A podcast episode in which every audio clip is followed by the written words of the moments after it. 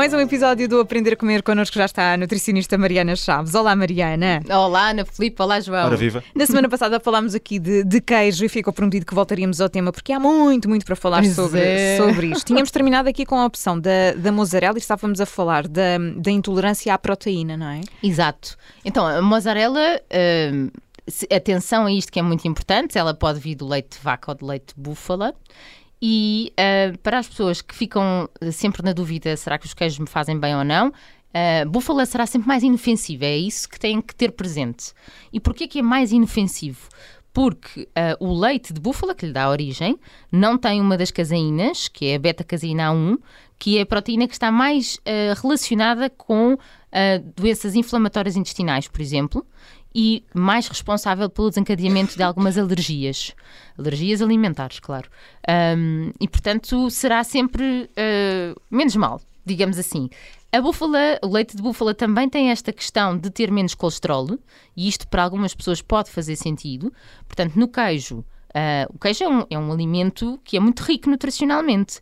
Ahm, na verdade, estamos a falar de um alimento que tem proteína, que tem ah, alguma gordura. Neste caso, a mozzarella tem lactose, também não esquecer isto, que é o hidrato de carbono que lhe, que lhe faz parte. Ahm, e, e, por exemplo, estamos a falar em 100 gramas de mozzarella, ah, termos 22 gramas de gordura. Isto é bastante gordura. Só porque às vezes, como tem aquela tonalidade branca, na Filipe, as pessoas acham que está tudo bem e que até é uma coisa Engana, magrinha. não é? Certo. Exatamente. Ah, mas pronto, mas seria então um queijo que eu acho que hoje em dia até temos vertentes, temos ricota de mozzarella. Ah, e relembrando aquilo que falámos a semana passada, de que ricota será um queijo que tem apenas o soro do leite, não tem a caseína, e portanto ainda é mais inofensivo. Ahm, e portanto acho que faz Para os sentido. intolerantes pode ser menos agressivo. É mais ou menos essa a ideia, não é? É, e até porque se uma pessoa é alérgica em geral, imagina, há pessoas que dizem, ah, eu sou super alérgico nestas mudanças de estação.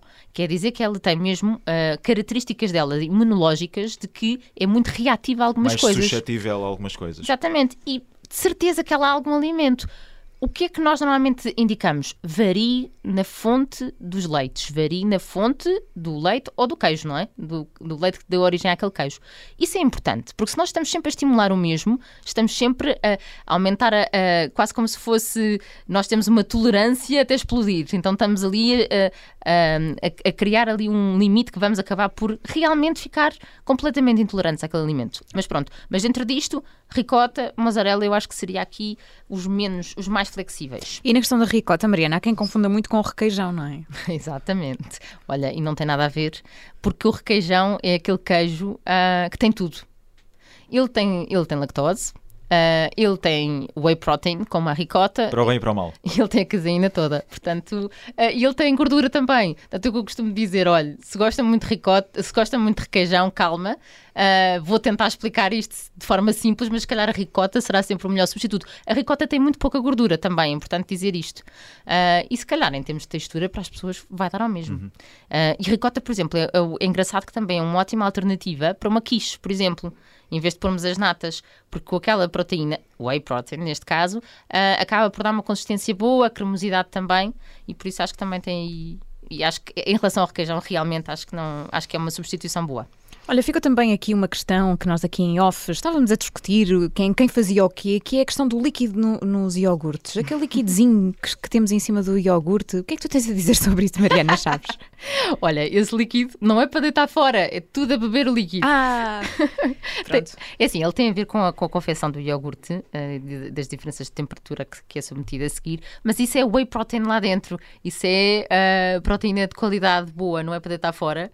Ahm, e, e não é indiferente. E às vezes as pessoas até ficam com ar um bocadinho de nojo, não é? Olhar para aquilo. Eh, sim, já, já me aconteceu, confesso. Eh, eu não tinha aqui, naquilo que faço, não Agora, tinha aqui um- há uma consistência. A sociedade divide-se aqui não. em dois, eh, dois polos que por vezes estão em constante conflito. Quem mistura O depois líquido. esse líquido ou quem bebe esse líquido à parte. Isto além daqueles que, que o rejeitam por completo. Espera, beber o líquido à parte? Sim. Colocar num copinho e beber a seguir? Não, é pegar, Logo? no, pegar no, no- no Ah, próprio logo. recipiente Ah, do, do iogurte. passou pela cabeça. Misturo, mistura ou deito Ai, fora, não é? sim! Olha, eu bebo logo direto.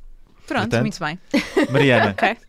qual é o, o ideal? Eh, Ai, é misturar tudo. É como quiserem. É como quiserem, É como ok. quiserem. Só deitar fora é que não vale. Uhum. Essa aí é que não vale de todo. Uh, portanto, desfizemos aqui um mito. Mas, eh, portanto, para fundo. quem acha que, que aquilo não tem qualquer tipo de, de potencial também nutritivo, a verdade é que é importante uh, Sim, não então, deitar esse líquido fora. não, não desperdiçar essa ok. proteína, sem dúvida. Eu queria deixar aqui um apontamento que eu acho importante. Ahm, há claro que há pessoas que não gostam de queijo, mas eu acho que maioritariamente os portugueses gostam de queijo, ah, até porque é um produto muito nosso. E eu acho que ele tem uma função nos pratos. Ou seja, muitas vezes nós utilizamos o queijo como uma estratégia para dar cremosidade a uma massa, para dar cremosidade, naquele caso da quiche que falava há pouco. Ah, eu gosto muito de referir como uma alternativa para pôr dentro de uma salada se as pessoas não adoram vegetais crus. ah, acaba sempre por ser um gatilho que lhes faz comer mais, juntamente com a fruta, por exemplo. Dentro É como se uma o prato salada. fi- ficasse mais divertido. Exatamente, exatamente.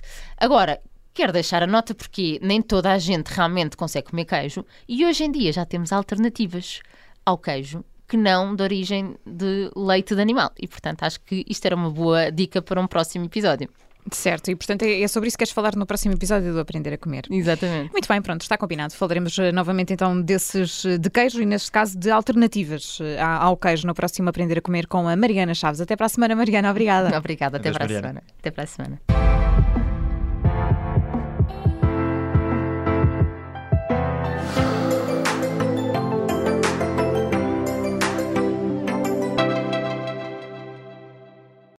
Obrigada por ter ouvido este podcast. Se gostou, pode subscrevê-lo, pode partilhá-lo e também pode ouvir a Rádio Observador online em 98.7 em Lisboa e em 98.4 no Porto.